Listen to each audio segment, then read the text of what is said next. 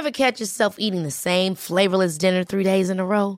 Dreaming of something better? Well, HelloFresh is your guilt-free dream come true, baby. It's me, Kiki Palmer. Let's wake up those taste buds with hot, juicy pecan-crusted chicken or garlic butter shrimp scampi. Mm. Hello Fresh. Stop dreaming of all the delicious possibilities and dig in at HelloFresh.com. Let's get this dinner party started.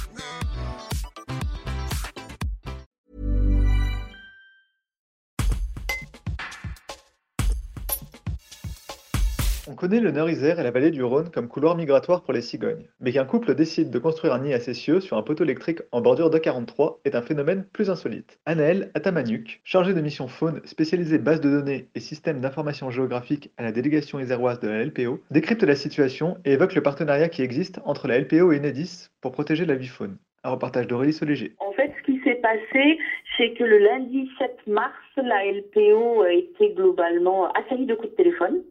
Euh, en toute proportion gardée, de gens qui évidemment passaient sur l'autoroute et nous disent, vous savez pas ce que j'ai vu, il y a une cigogne qui est en train de poser des branches sur un pylône le long de l'autoroute. Alors il y a ceux qui s'inquiétaient pour la survie de la cigogne par rapport aux autoroutes, à la, circulation, ceux qui s'inquiétaient par rapport au, au, conduit auditif de la cigogne qui n'allait jamais pouvoir dormir à côté des voitures qui passent, etc., etc. Moi, la crainte que j'ai eue en tout premier lieu, c'est de me dire, des pylônes électriques, c'est hyper dangereux. Simplement qu'à chaque pylône, les fils arrivent d'un côté et repartent de l'autre. S'il y a un contact entre les deux câbles qui sont parallèles, il peut y avoir court-circuit. Une hirondelle qui se pose sur un fil, il n'y a aucun risque puisqu'elle ne touche pas deux câbles. Quoi. Mais par contre, les grands oiseaux peuvent se faire électrocuter parce qu'ils touchent soit deux câbles parallèles, parce qu'ils ont une grande envergure, soit un câble et un élément du pylône qui, s'il est relié à la Terre, crée un courant électrique euh, avec le risque d'éruption et de mort de l'animal euh, immédiate. Donc moi, c'est plutôt ça qui m'a alerté.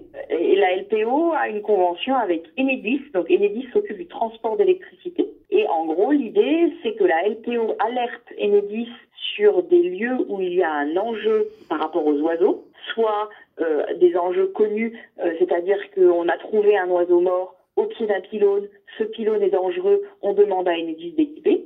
Équiper, ça veut dire mettre en place des protections pour que l'électrocution ne soit plus possible pour un oiseau qui va aller se poser euh, euh, sur un pylône, faire un arc électrique entre deux fils et du coup euh, mourir, s'électrocuter tout simplement. J'ai contacté Enedis.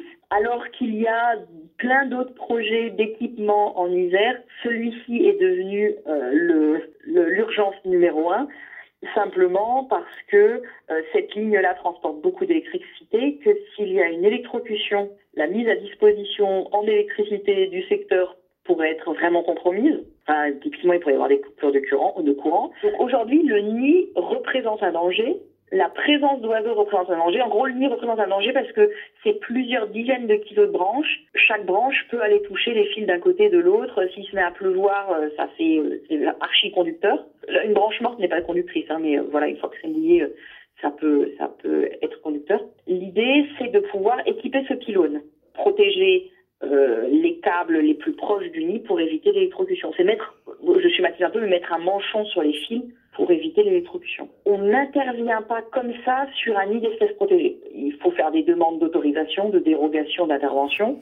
Et puis, pendant que la cigogne couve, c'est un moment qui est un moment charnière dans la nidification, c'est que si la cigogne s'en va du nid, les œufs ne sont plus au chaud et les prédateurs risquent d'intervenir très rapidement puisque des, œufs posés dans un nid, euh, une corneille passe, elle le voit, elle se pose sur le nid, elle mange les œufs Donc, j'ai contacté euh, Enedis et la LPO en Charente-Maritime puisqu'ils ont l'habitude de faire ça et ils m'ont conseillé d'intervenir seulement quand les jeunes seront nés. Donc, on n'a pas le droit d'intervenir sur le nid, c'est-à-dire qu'il n'y a pas le droit de détruire, de déplacer le nid tant qu'il y a une nidification. Et il faut intervenir tout en évitant l'abandon de la couvaison. Ce qui fait qu'on se retrouve avec quand même beaucoup d'éléments beaucoup d'éléments à prendre en compte. On va essayer d'intervenir quand les jeunes auront plusieurs jours. Ils seront pas encore volants, mais les adultes seront en train de nourrir et intervenir quand les jeunes sont euh, indépendants thermiquement, c'est-à-dire que si à l'approche des hommes qui vont intervenir, enfin des, des, humains qui vont intervenir, par exemple avec une nacelle, les parents vont s'en aller. Et les jeunes, il faut pas qu'ils meurent de froid, quoi. Et il faut qu'ils soient suffisamment grands pour que des prédateurs ne viennent pas les manger par les pendant l'intervention qui durera, euh, on espère le moins longtemps possible, mais voilà, deux heures. C'est-à-dire qu'il y a, il y a deux heures pendant lesquelles les parents ne seront pas avec leurs jeunes, quoi. On espère cette, euh, cette intervention pour mi-mai, hein, je crois. Voilà, c'est ça. Les jeunes, ils auront euh, entre 15 et 20 jours. Si jamais les, les deux adultes partent du nid pendant une ou deux heures, il y a beaucoup moins de risques que si on intervenait sur un adulte qui couvre des œufs ou sur des jeunes très très petits, hein, quand ils ressemblent à des espèces de grottes. Euh, enfin, voilà, ça, ça, ça fait euh, quelques dizaines de grammes à la naissance, une cigogne, peut-être euh, un peu moins de 100 grammes, quoi. Com combien de temps dure une nidification en réalité? Alors, elle met 10 jours à fabriquer le nid, 30-35 jours à couver. Puis, les jeunes sont nourris pendant plusieurs semaines, ils grandissent très très vite. Et je crois qu'à partir du mois, alors on fera quoi? Ouais, à partir du mois de juin, ils vont être debout sur le nid à battre des ailes et ils devront voler au début de l'été, quoi. Est-ce que vous savez combien il y a d'œufs? Non, non, non, je sais pas combien il y a d'œufs.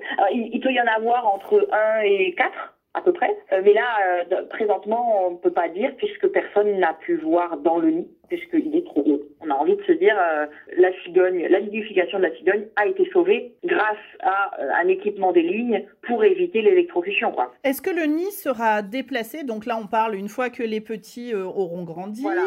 Est-ce que le nid sera déplacé ou laissé à cet endroit-là? Parce que je crois que un, un, nid peut être utilisé plusieurs fois par, par des, oui, des oui, cigognes. Oui, oui, oui. Ce nid sur ce pylône n'a aucun avenir. Euh, il faut pas que ça reste là. Malgré tout, ça reste un endroit hyper dangereux. C'est-à-dire que les fils auront beau être équipés, euh, les cigognes vont faire des allers-retours vers ce pylône, et puis euh, Enedis ne peut pas garder ce nid sur ce pylône qu'elle doit entretenir aussi, quoi. Et donc l'idée, c'est effectivement que Enedis, qui finance ses équipements de fils, puisse derrière financer l'achat d'une plateforme. Donc une plateforme, c'est un poteau avec un espèce de grand cercle en métal et que ce poteau puisse être implanté soit très proche de l'endroit actuel et auquel cas il va falloir aller démarcher les propriétaires du lieu, soit un peu plus loin, et par exemple notamment dans le marais, euh, puisque c'est un lieu très favorable pour, pour la nourriture des cigognes. Donc une fois qu'il y a un accord de la commune et des propriétaires, on puisse implanter cette plateforme, demander toujours euh, à l'ADREAL, donc à l'autorité environnementale, l'autorisation de déplacer ce nid qui ne sera globalement pas utilisé de août à mars, puisque la nidification sera terminée à la fin de l'été. L'autorisation de, de déplacer le nid, donc de le prendre et d'aller le mettre sur la plateforme pour attirer les cigognes vers ce nid-là. Et ensuite, il faudra que Enedis équipe les différents pylônes du secteur avec des outils qui empêchent les cigognes de faire leur nid. Parce que, en gros, on pourrait très bien imaginer que la cigogne, elle voit son nid qui a disparu du pylône, et puis qu'elle se dise, oh bah zut, flûte, je vais en refaire un sur le pylône d'à côté. Alors qu'il y a une plateforme trop bien, pas loin. Mais ça, la, enfin, la nature n'est pas binaire, on peut pas, on sait pas ce qu'on veut, quoi. Parce que la cigogne, en, en l'occurrence, enfin, le couple de cigognes qui a décidé de faire son nid là sur le pylône électrique pourrait tout à fait envisager de revenir les années suivantes au même nid. Ah, tout à fait. Tout à fait. Les nids de cigognes sont effectivement réutilisés par les mêmes couples ou par des couples recomposés en fonction de, euh, ben, de si l'un des individus est mort. Et ils rajoutent, d'une année sur l'autre, ils rajoutent des branchages. Pendant la nidification, ils rajoutent des branchages, ils rajoutent de l'herbe pour rendre un peu tout ça confortable. Et euh, au bout de quelques années, un cigogne peut peser 500 kilos. Et effectivement, Enedis ne peut pas accepter d'avoir une demi-tonne de branchage sur un de ses pylônes. D'accord, donc le déplacement du nid, c'est l'étape suivante en fait. Après la protection des, après le gainage des, des fils, voilà. le, le, déplacement du nid est l'étape suivante. Voilà, et l'étape suivante probablement à l'automne, oui.